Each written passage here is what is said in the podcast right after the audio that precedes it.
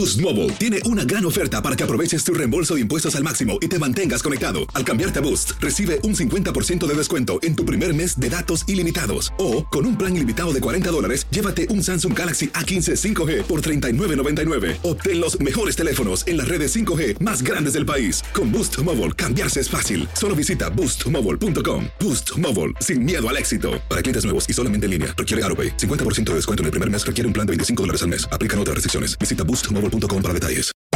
Hacer tequila, Don Julio, es como escribir una carta de amor a México.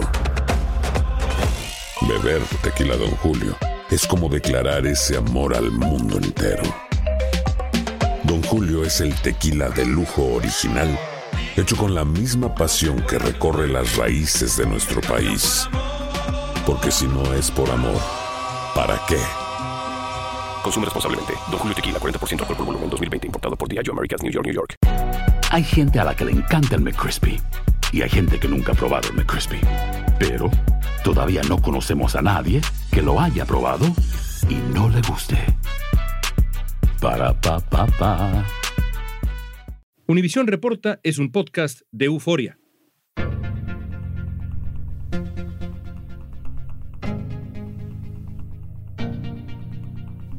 En Indio, en pleno desierto de California, hay un gimnasio donde entrenan niños de la comunidad y también figuras del boxeo tan relevantes como Dimitri Bivol, el hombre que venció a Canelo Álvarez. Yo, en lo personal, no pongo ninguna excusa. Creo que no perdí la pelea. Creo que me ganó cuatro, cinco rounds máximo. En los últimos rounds me fatigué un poco. Imagínate, es Canelo, ¿no? Canelo, el hombre que manejaba a su placer el boxeo a nivel mundial y de repente que te gane. Al frente de este proyecto está el mexicano Joel Díaz, quien también fue boxeador profesional y ha preparado a boxeadores de talla mundial. Un gran trabajo por parte de Joel Díaz, el entrenador. Hoy Joel nos va a platicar sobre su labor comunitaria con jóvenes boxeadores, lo que significa entrenar a figuras de élite y también nos va a dar detalles sobre su trabajo con Dimitri Vivol. Dima, no seas conformista. Todo lo que te están ofreciendo estás tomando. Pues me dice, coach, no importa. Yo lo único que quiero ahorita es la oportunidad. No quiero nada más más que la oportunidad. Quiero demostrarle al mundo de que vamos a ganar esa pelea. Yo le dan a Canelo. Hoy es viernes 2 de junio. Soy León Krause. Esto es Univisión Reporta.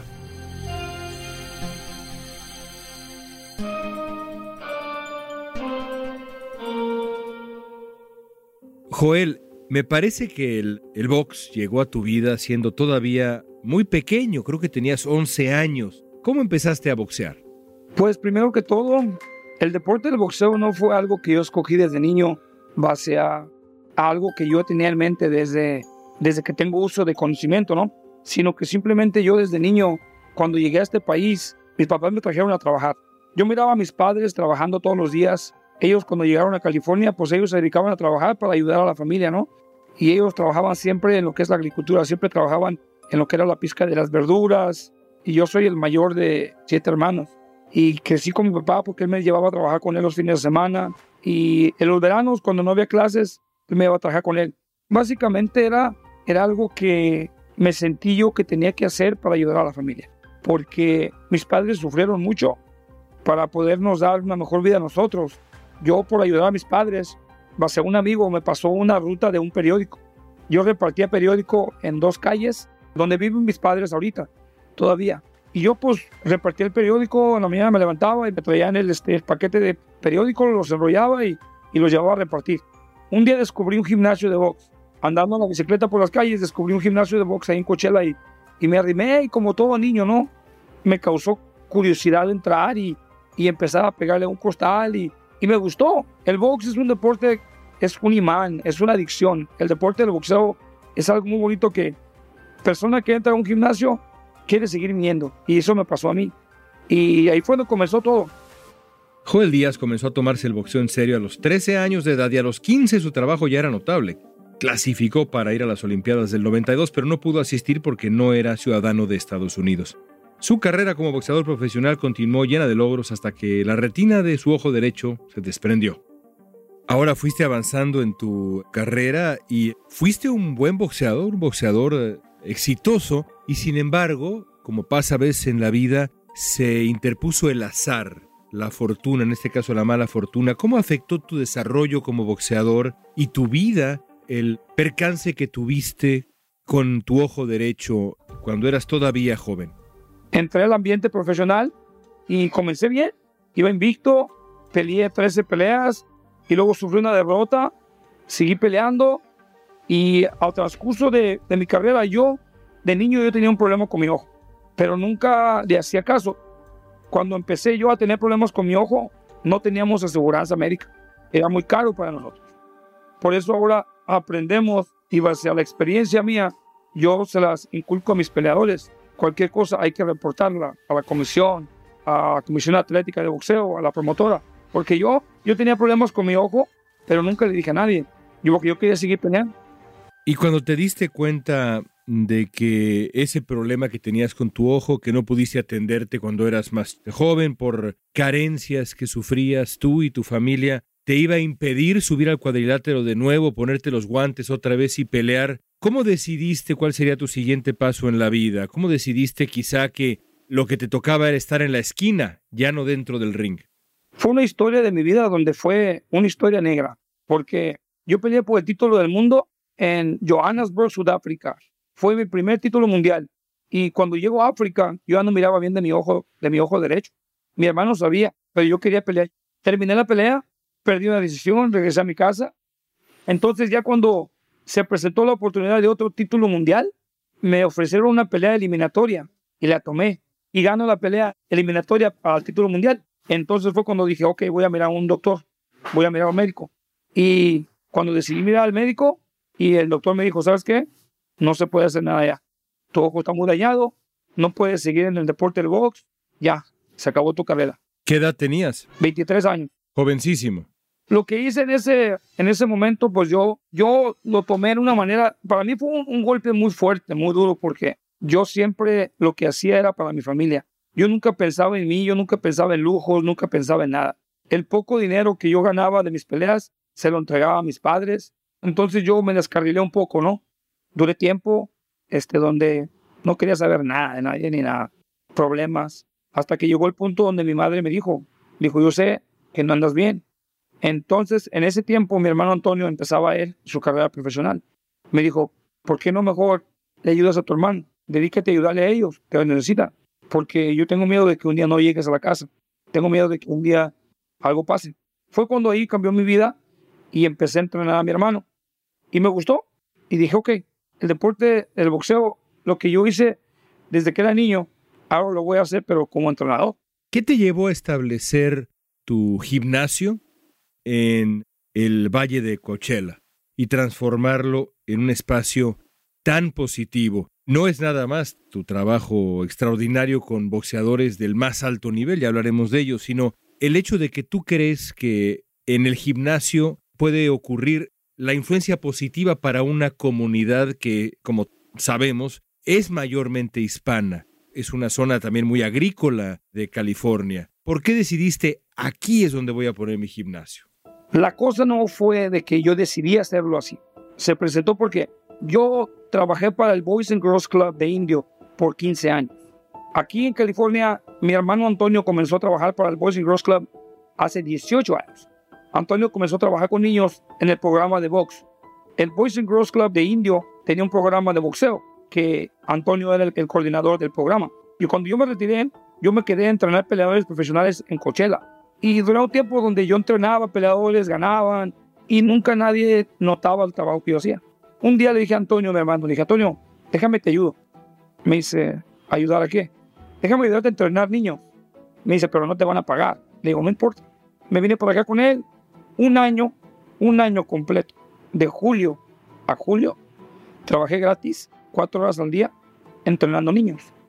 Y así se dio el caso por 15 años toca de que nos cae la pandemia en el 2020 y nos sacan del Western Nos sacan al punto donde nunca ni una explicación nos dieron. Este gimnasio que tengo ahorita es un edificio que yo, gracias a Dios, en un tiempo lo compré como una inversión. Lo compré en uno de los lugares peores de Indio, aquí en California. Mucho vandalismo, drogadicción, prostitución, todo. Todo aquí alrededor del gimnasio. El edificio este me lo quemaron una vez, lo reparó la aseguranza Lo volvieron a quemar otra vez. La seguridad no me ayudó. Lo dejé quemado. Puse las ventanas. Era un edificio, cuatro paredes y un techo quemado. Nada más. Cuando comenzó la pandemia y nos sacan del Boys and Girls Club, ¿qué hice? Me levanto un día en la mañana, vengo, quito el candado de la reja y empiezo a tumbar, y a limpiar y a demoler. Y me dije, voy a hacer esto en algo. El primero de julio comenzamos a entrenar aquí. Ya teníamos el ring, teníamos postales, un poco equipo, pero ya teníamos un edificio donde entrenar. Todo, todo con permisos, porque fue muy complicado trabajar en pandemia base a los permisos de la ciudad.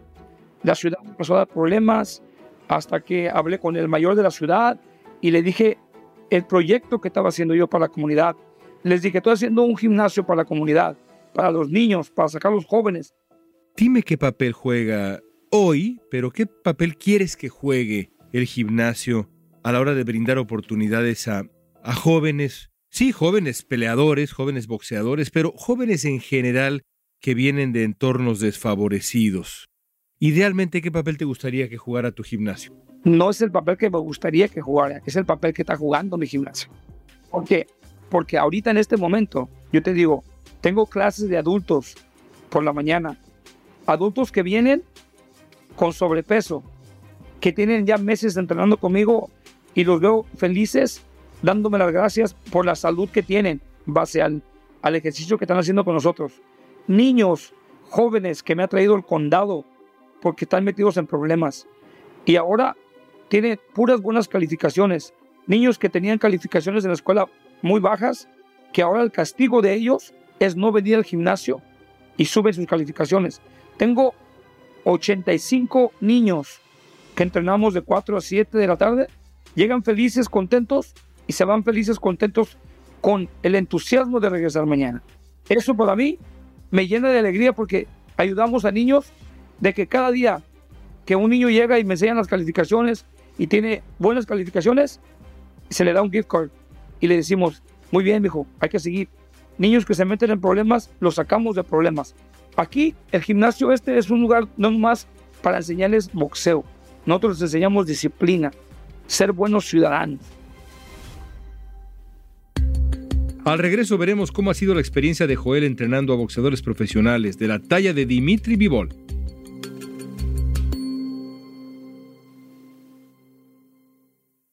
Aloha mamá. Sorry por responder hasta ahora. Estuve toda la tarde con mi unidad arreglando un helicóptero Black Hawk. Hawái es increíble. Luego te cuento más. Te quiero. Be All You Can Be, visitando goarmy.com diagonal español. Si no sabes que el Spicy McCrispy tiene Spicy Pepper Sauce en el pan de arriba y en el pan de abajo, ¿qué sabes tú de la vida? Para, pa, pa, pa. Dicen que traigo la suerte a todo el que está a mi lado. Y esa es mi mala fortuna. Basada en el clásico de Juan Rulfo, llega Univisión, El Gallo de Oro. Supongamos que la caponera puede inclinar la suerte a quien ella quiera. ¿Estás tardando en conquistarla? Con Lucero, José Ron y Plutarco Asa. Este gallo me está cambiando la vida. En una historia legendaria de amor y azar. No trates de cambiarme, no lo vas a lograr. El Gallo de Oro, gran estreno miércoles 8 de mayo a las 9 por Univisión. Estamos platicando con el manager de boxeo, Joel Díaz. Es notable para mí que además de ser este líder comunitario que eres, y lo eres ya desde hace un buen tiempo, al mismo tiempo eres un entrenador, manager de el más alto nivel. ¿Cómo es entrenar y manejar a boxeadores profesionales de ese más alto nivel, como Dimitri Vivol, por ejemplo? ¿Cómo es? Es difícil porque tener que llevar una postura donde tienes que convivir con ellos, conocerlos, ser una persona para ellos en la cual ellos pueden depender. Yo soy esa persona a la cual ellos vienen y me piden un consejo. Hay veces que dependen mucho de mí. Ellos saben, los niños, los peleadores que son de alto rendimiento, peleadores élites, cuando ellos vienen conmigo, ellos vienen conmigo porque yo tengo una reputación, aunque yo no la miro en ese aspecto, sino simplemente ellos dependen de lo que yo les diga. Confían en ti. Yo tengo que poner siempre la cara donde ellos saben que están en buenas manos. En un rincón, en una pelea, Cuando llegan conmigo, ellos tienen que mirar en mí de que todo está bien. Y yo tengo que darles la fianza perfecta para que ellos estén cómodos. Igual que los niños. Cuando llega un niño, todo el niño que entra por el gimnasio llega y me saluda, me abraza, coach, how are you, how's your day? Y se van, coach, buenas noches, see you tomorrow. Y para mí, yo cuando llego, llego un poquito tarde, están los niños entrenando, yo me voy por todo el gimnasio saludando a todos los niños y todos felices. Pero lo más importante es eso, mantenerme firme con ellos y que sepan de que conmigo tienen un líder, un mentor, un hermano y un papá, a veces que tiene que sacarlos del problema. You know, from the beginning of the fight, uh, I, I felt that I controlled the fight. Joel Díaz ha entrenado a varios boxeadores de Europa del Este y Asia Central. Uno de ellos es Dimitri Vivol. En mayo del año pasado, Vivol venció a Saúl El Canelo Álvarez, considerado uno de los mejores boxeadores de la historia. La determinación unánime de los jueces reflejó la superioridad boxística del ruso sobre el mexicano. Creo que el ruso lo dejó muy claro, eh, la manera de pelear, el jab, y pues no pudo en esa categoría, se veía este, cansado el Canelo. El boxeador mexicano no había tenido una derrota en nueve años. De acuerdo con ESPN, ser entrenador de b-ball hizo que el público prestara mayor atención al trabajo de Joel Díaz y a lo que sucede en su gimnasio en el desierto. La relación entre la persona que está en la esquina y el boxeador que está dentro del cuadrilátero es muy singular y ha sido retratada incluso en el cine de manera muy entrañable. Es una relación muy cercana, la acabas de describir perfectamente. ¿Cómo viviste el triunfo de Bivol sobre el Canelo Álvarez, por ejemplo? Una pelea durísima en donde tu pupilo pues dio una cátedra de boxeo frente al gran ídolo mundial y sin duda el gran ídolo mexicano. ¿Cómo lo viviste desde ahí tan cerca? Desde el principio que anunciaron la pelea, el combate, fue una misión porque estaba medio complicado en el aspecto de que se iba a hacer el combate, no se iba a hacer. Este, el problema entre Ucrania y Rusia y le estaban dando problemas a Bivol, ¿no? Bivol dijo, pues yo no tengo que ver con esos problemas políticos, yo soy un deportista. Desde el principio Canelo obviamente ya sabía que él iba a pelear con Bivol, pero Bivol lo que fue la política del boxeo lo estaba demoralizando porque él pensaba que no iba a pelear. Y yo le decía, mi trabajo era llegar al gimnasio y inculcarle de que había pelea, porque él, él estaba poco negativo en que hubiera pelea. Llevábamos dos semanas en campamento cuando traen el banner de Macho con Canelo y Bivol. Dije, la pelea ya está. Seguimos entrenando al transcurso del entrenamiento. Él llegaba contento, un día llegaba poco estresado y platicábamos y dice, no, pues me están ofreciendo esto. Y me ofrecieron esto. Y me ofrecieron esto. ¿Y tú qué decías? Está bien, está bien. Le digo, porque yo le digo, Dima, Dima, no seas conformista. Todo lo que te están ofreciendo estás tomando. Entonces me dice, coach, no importa. Yo lo único que quiero ahorita es la oportunidad. No quiero nada más más que la oportunidad. Quiero demostrarle al mundo de que vamos a ganar esa pelea. Yo le gano a Canelo. Llegamos a Las Vegas, igual yo le decía, usted sea, sea cortés, respetuoso con el público. Llegamos al Grand Arrival y la gente gritaba, Canelo, Canelo, y él también, Canelo, Canelo, pues hey, Canelo es el ídolo mexicano, ¿no? Y al igual, el 5 de mayo dijo, hey, feliz 5 de mayo, toda la gente mexicana. Se dio muy, mucho a respetar. Lo guiamos muy bien, lo educamos muy bien para el público mexicano, la afición latina, que al punto después de la pelea ganó muchos fanáticos. Durante el transcurso de la pelea, él hizo exactamente lo que se planeó en el campamento. Frustrar a Canelo con el jab. Frustrar a Canelo con el jab, mantenerlo con el jab siempre, frustrarlo, no intercambiar con él en corta distancia y llevarlo a la distancia. Yo le dije, Dima, tú le vas a ganar a Canelo, pero nos van a dar un empate. Un empate es ganar. En el octavo round se comentó de mandar a Bivol a noquear a Canelo y se detuvo. No. ¿Por qué? Porque Canelo es un peleador que trae potencia en los puños de principio a fin. Un knockdown, simple knockdown, nos quita la pelea. Eso fue un plan de ataque que fue ejecutado muy bien. Y pues ahora, gracias a Dios, este, estamos esperando si Canelo se decide a la revancha. Nosotros ya estamos también este, esperando la noticia y ojalá se dé.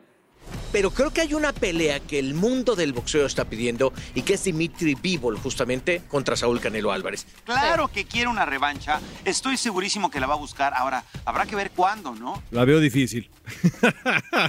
Habiendo visto esa pelea, yo la veo difícil.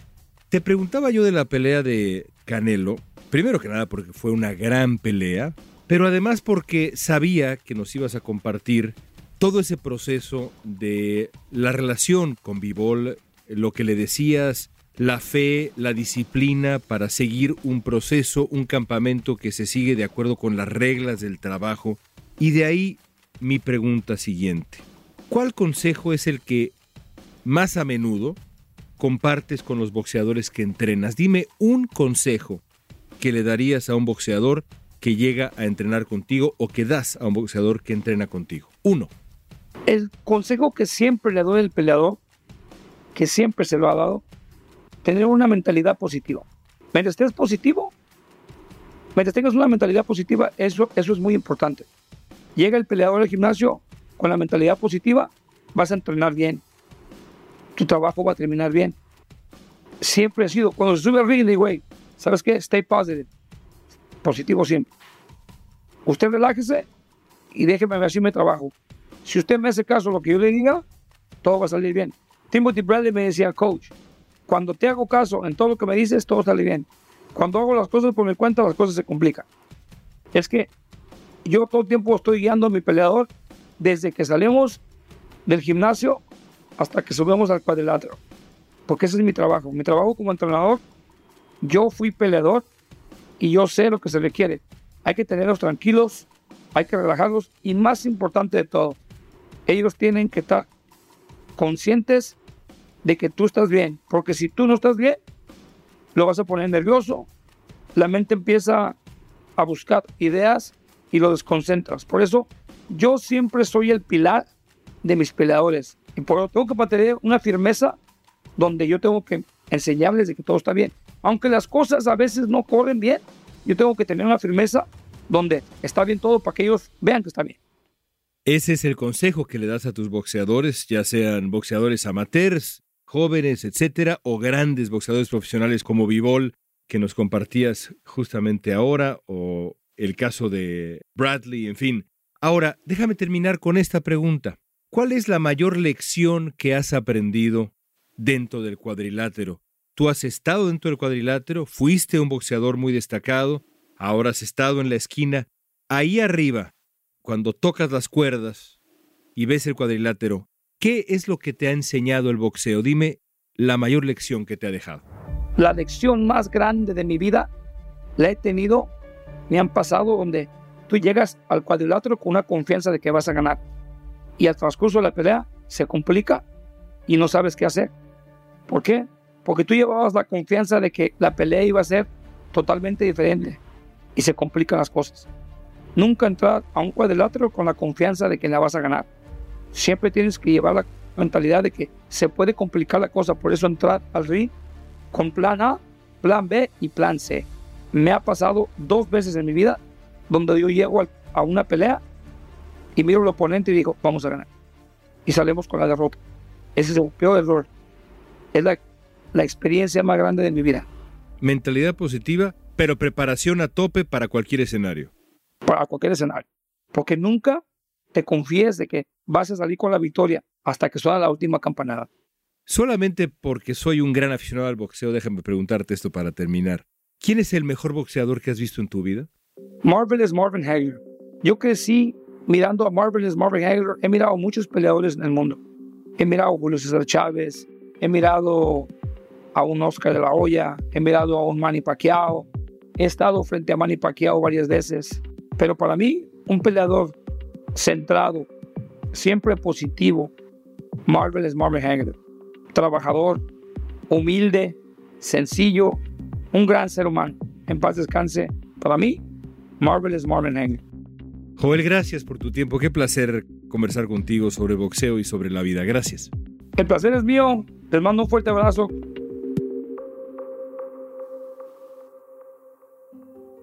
Todavía hoy muchos siguen esperando la pelea de revancha entre Vivol y el Canelo. Aunque hay rumores sobre la pelea, no se ha confirmado. Lo único cierto es que de ocurrir, ahí va a estar Joel Díaz, como siempre, en la esquina de Bivol.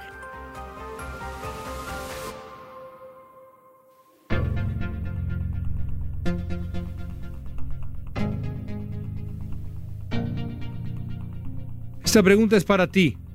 Si pudieras, ¿te gustaría entrenar con Joel Díaz? ¿Te gusta el box? Usa la etiqueta Univisión Reporta en redes sociales. Danos tu opinión en Facebook, Instagram, Twitter o TikTok. Escuchaste Univisión Reporta. Si te gustó este episodio, síguenos y compártelo con otros. En la producción ejecutiva, Olivia Liendo. Producción de contenido, Mili Supan. Asistencia de producción, Natalia López y Mansi. Booking, Soía González. Música original de Carlos Jorge García, Luis Daniel González y Jorge González. Soy León Krause, gracias por escuchar Univisión Reporta.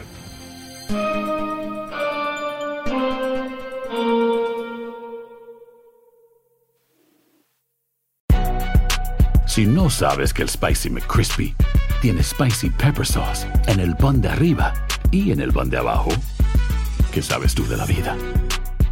Para, pa, pa, pa. Dicen que traigo la suerte a todo el que está a mi lado. Y esa es mi mala fortuna. Basada en el clásico de Juan Rulfo, llega Univisión, El Gallo de Oro. Supongamos que la caponera puede inclinar la suerte a quien ella quiera. ¿Estás tardando en conquistarla? Con Lucero, José Ron y Plutarco Asa. Este gallo está cambiando la vida. En una historia legendaria de amor y azar. No trates de cambiarme, no lo vas a lograr. El Gallo de Oro, gran estreno miércoles 8 de mayo a las 9 por Univisión.